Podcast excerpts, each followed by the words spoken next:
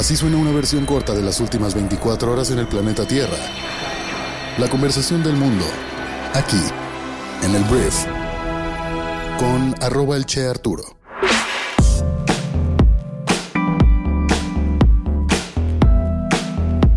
Muy buenos días, bienvenidas, bienvenidos a esto que es el brief para este martes 26 de septiembre. Yo soy Arturo Salazar, soy tu anfitrión y uno de los fundadores de Briefy y en este podcast vas a informarte con un resumen de las noticias que debes conocer el día de hoy para ser una persona bien informada.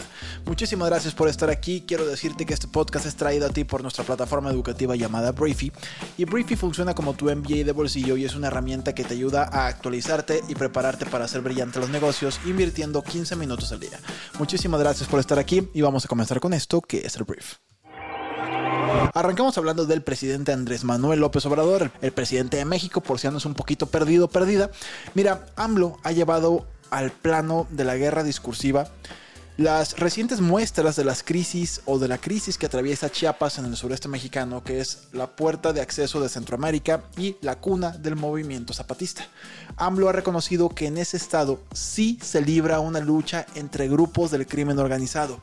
No los ha mencionado por su nombre, pero todos los indicios apuntan a una disputa entre los cárteles de Sinaloa y el de Jalisco Nueva Generación, los más poderosos y sanguinarios de México. AMLO ha asegurado, sin embargo, que es mayor la propaganda en torno a la guerra criminal que el dominio real de los narcos, que los voceros de la derecha magnifican el asunto. AMLO dijo que le vamos a dar respuesta a lo que ha difundido mucho la derecha, el bloque conservador, que es un fenómeno porque se trata de cómo se extiende una noticia y sobre todo la reproducen quienes están en contra de la transformación, los conservadores. Si no has visto este video, yo creo que ya lo viste en WhatsApp o en alguna red social. Básicamente estás hablando o viendo un convoy del cártel de Sinaloa llegando a una población chiapaneca y tienes a los pobladores vitoreándolos como si fuera literalmente un desfile de quinceañeras o un desfile de la reina de la primavera y están felices porque pues ellos van a quitarle la violencia a la entidad. Me encantaría que este convoy fuera de soldados, que fuera de policías, que fuera de políticos que vienen a acabar con la violencia, pero no, son otro grupo delincuencial. Y ese fue el video que se compartió y ese es el video al que se refiere AMLO. Y está cañón como AMLO pues intenta normalizar esto. Es como que, oigan, es que es mucho mejor de lo que dicen los medios de comunicación. ¿Cómo puede ser mucho mejor?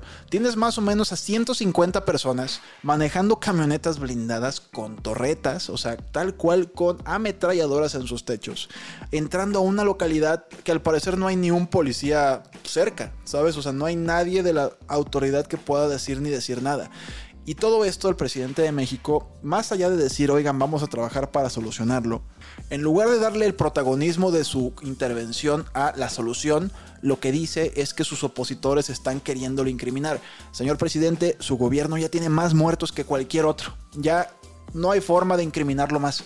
Solito se metió el pie este gobierno. No lograron acabar con la guerra que dijeron que iban a acabar. Hay más personas muertas, a pesar de que hablen de disminuciones y que va para abajo, hay más personas muertas.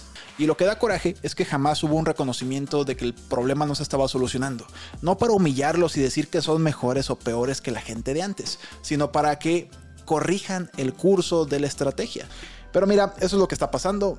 López Obrador critica la propaganda del narco en lugar de hablar de soluciones para lo mismo. Hablemos de un tema súper importante porque tiene que ver con el órgano que tiene la decisión final de muchos temas que tienen que ver con las elecciones del próximo año. La Suprema Corte de Justicia, uno de los tres poderes de la Unión, nominó ayer exclusivamente a magistrados de carrera para ocupar dos vacantes en la Sala Superior del Tribunal Electoral del Poder Judicial de la Federación. Se trata de los puestos que dejarán a partir de noviembre los magistrados José Luis Vargas e Indalfer Infante, por lo menos uno de los cuales tendrá que estar ocupado en junio del año 2024 para que el tribunal pueda calificar la elección presidencial. El Pleno de la Corte designó a tres magistradas y dos magistrados de sala regional del propio Tribunal Electoral del Poder Judicial de la Federación, o sea, ya son personas que integraban el tribunal pero que no estaban en la máxima silla, así como a un magistrado de circuito precisamente para integrar las dos ternas que serán enviadas al Senado, donde se elegirá a los ganadores para ocupar el cargo durante nueve años. Una terna quedó integrada por Marcela Fernández Domínguez y Gabriela Villafuerte Coello, con ocho votos, y Claudia Valle Águilas 8, que tuvo siete. Las tres también habían dominado la votación la semana pasada cuando la Corte depuró la lista de 60 aspirantes iniciales para dejarla en 12 finalistas. Esta es la primera vez que la Sala Superior del Tribunal Electoral del Poder Judicial de la Federación tendrá a tres mujeres entre sus siete integrantes y al menos podemos decir que tenemos personas capacitadas que ya estaban en el tribunal y que tienen carrera en el Poder Judicial para formar parte de este órgano que pues a mí sí me daba miedo que acabara cualquier PLL a favor o en contra de algún u otro partido y esperemos que eso no sea el caso. Y ahora toca que el Senado la ratifique con una votación. Vamos a ver si eso sucede. Igual y si no están a favor de cierto partido en el poder, pues entonces los senadores no van a querer aceptar a estas ternas. Veremos. Hablemos de la bolsa mexicana y del peso mexicano, algo que normalmente no hago, pero probablemente lo vaya a empezar a hacer. Mira, la bolsa mexicana de valores hiló tres jornadas consecutivas a la baja y el peso arrancó la semana con un descalabro también. El peso cotizó en 17.38 pesos por dólar casi al final de los negocios, con una bajada del 1.08% frente al precio de referencia de Reuters del viernes, y el IPC descendió 0.60% para llegar a 51.367 puntos, acumulando su tercera jornada consecutiva de pérdidas. Hablemos de las noticias más importantes del resto del mundo y voy a hablar primero que nada de los escritores de Hollywood que están en huelga desde hace algún tiempo por un tema de salarios injustos y ayer acordaron un contrato provisional de tres años con compañías de cine y televisión que podría poner fin a una huelga de 146 días. El Writers Guild of America dijo que el acuerdo, que debe ser aprobado por sus 11.500 miembros, era excepcional y proporcionaría beneficios y protecciones significativos. Los escritores de Hollywood han buscado una mejor compensación, así como protección contra la inteligencia artificial.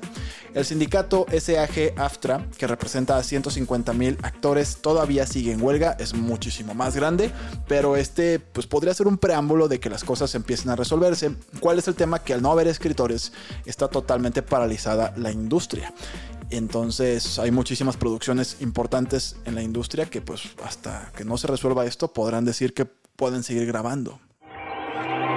Hablemos de temas geopolíticos porque los funcionarios ucranianos ayer afirmaron que el comandante de la flota rusa del Mar Negro fue uno de los 34 oficiales muertos en un ataque con misiles contra el cuartel general de la flota el viernes pasado.